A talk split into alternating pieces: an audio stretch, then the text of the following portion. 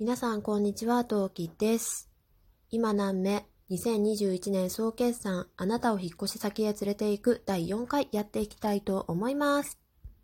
トウキの今何目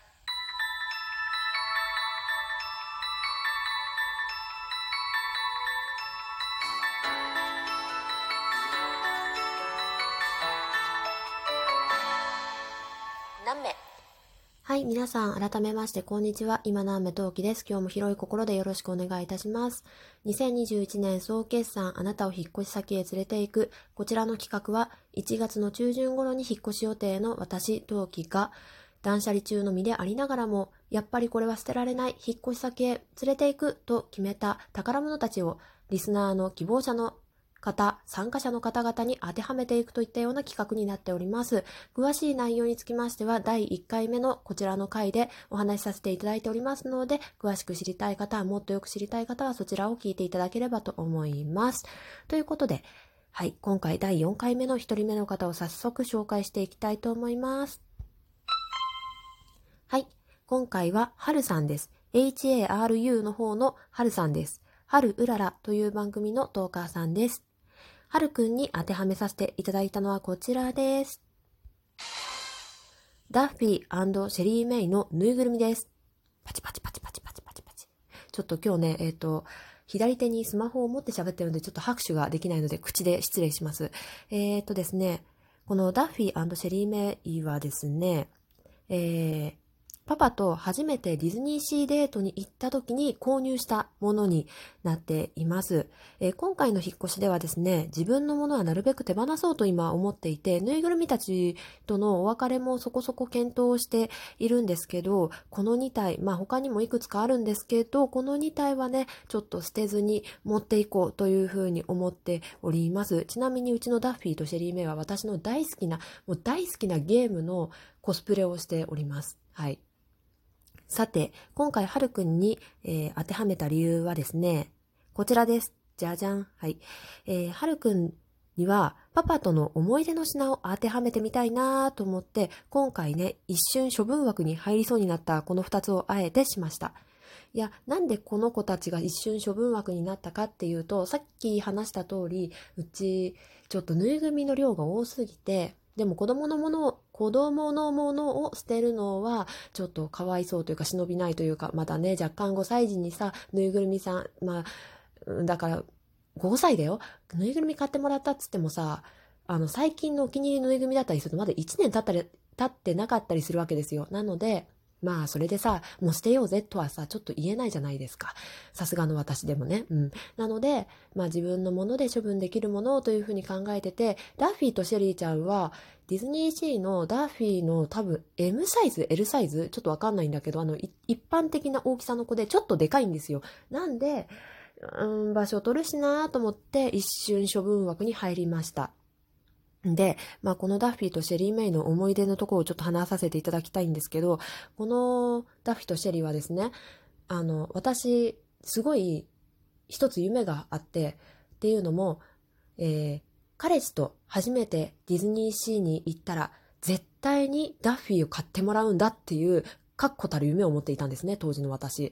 で、まあなんでかっていうと、あの、もともと私の実家、ぬいぐるみは増やさないでほしいっていうか、ぬいぐるみ禁止令が出ていた家で、で、でも、まあ、うん、なんだろう、特別な人。まあ、彼氏から買ってもらったって言えば許してもらえるだろうっていう、まあ、考えと、それからなんかね、初めてディズニーシーに行った時に、とあるカップルがいてね、で、その彼女さんがね、彼氏に買ってもらってるところを見て、私もあれやりたいって思ったんだよね。で、絶対ディズニーシー、その前に何回も言ってたんだけど、絶対、あの、ダッフィーは、あの、彼氏と一緒にディズニーシーに行って、その時に彼氏に買ってもらうんだっていう思いで、えー行ったんですね。で、まあ、いざ、パパと一緒に、当時の彼氏の立場だったパパと一緒にディズニーシーに行って、さあ、じゃあそのダッフィーを買ってもらおうと思ったらさ、なんとですね、シェリー・メイが発売して1週間目とか2週間目ぐらいで、割と販売した直後だったんですよ。でさ、まあそういう情報を当時私はちゃんと得てから行かなかったもので、ダッフィー、ダッフィー、ダッフィー、ダッフィーと思ってルンルンで行ったらさ、隣にさ、ピンク色の女の子がいるのよ。え、この子何？みたいになって。すごい可愛いじゃん。え、どうしよう。え、超欲しい、超欲しいけど、いやでも私は、私はディズニーシーに行ったらダッフィーだ、ダッフィーって決めてたじゃないかみたいなことがあって、で、結果ダッフィーをその場では買ったんですけど、買ってもらったんですけど、まあすんごい一日悩んだんですよ。もう一日悩みに悩みや、悩みまくったあげく、パパがね、ちょっとトイレ行ってくるから、あの、帰り、帰る前にちょっとトイレ行ってくるわって言って、あ、行ってらっしゃいなんて言ってさ、でさ、パパがトイレから帰ってきたらシェリーメイ連れて帰ってきたわけよ。なんていうちょっとね、パパにしてはかなりスマートなプレゼントだったんですけど、で、なんか、はるくんそういうなんかスマートな立ち居振る舞いすごく似合いそうだなっていうのを、その、思い出しまして。で、今回、えーダッフィーとシェリーメイにさせていただきました。まあ、やっぱり今夫婦だけど、二人だった時のことも大切になんていうことを考えました。はい。ね。というわけで、はるくんにはダッフィーとシェリーメイのぬいぐるみでした。さて、では次の方に移ります。はい。えー、油そばちゃんです。本と麺と私の話という、えー番組のトーカーさんです。えー、油そばちゃんに当てはめさせていただいたのはこちらです。バーバリーのタオルケットです。パチパチパチパチパチパチパチパチパチパチ。でさ、えー今回、えー収録にあたってサムネイルをすべてその実物ないしは類似したもので写真を撮ってでそれをサムネイルにしてるんですけどこれ今回ちょっとできるかどうかがわからないんですね。っていうのも、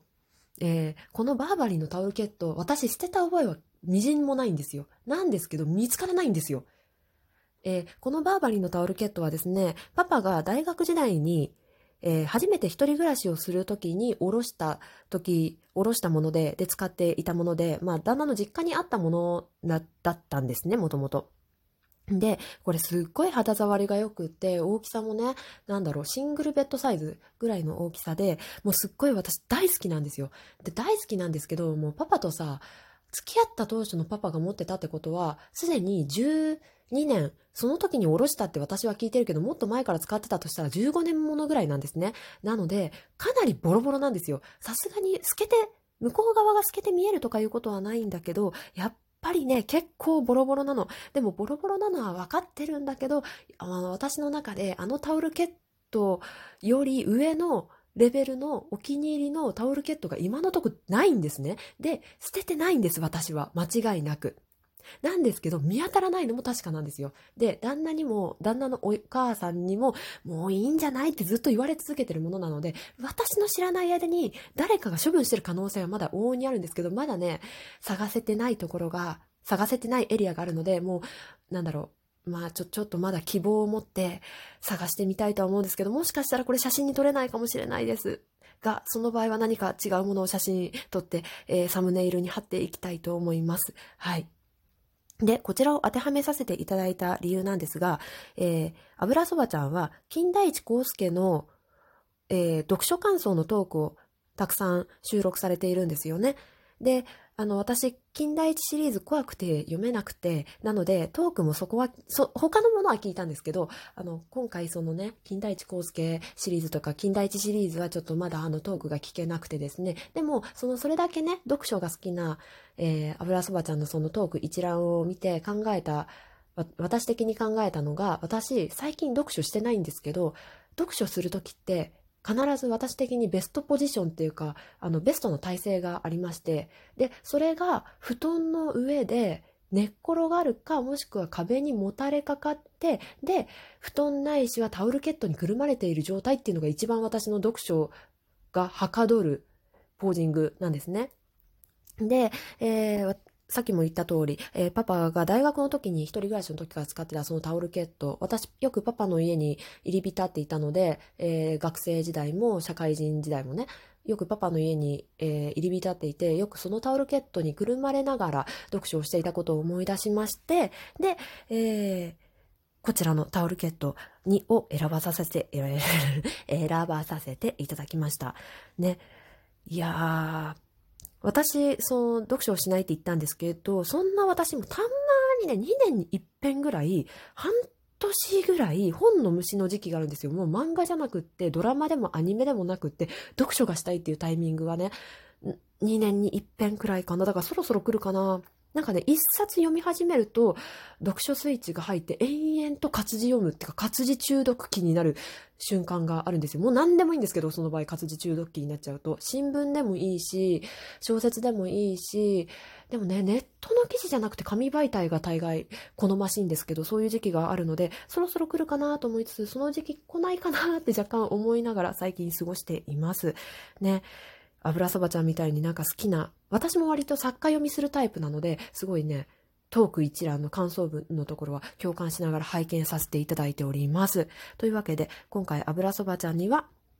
えー、バーバリーのタオルケットを当てはめさせていただきました。というわけで、少々早いですが、まとめ、まとめに入りたいと思います。はるくんには、ダッフィーとシェリーメイのぬいぐるみ、油そばちゃんには、バーバリーのタオルケットでした。次回配信でまたお会いしましょう。また聞いてね。じゃあね。何名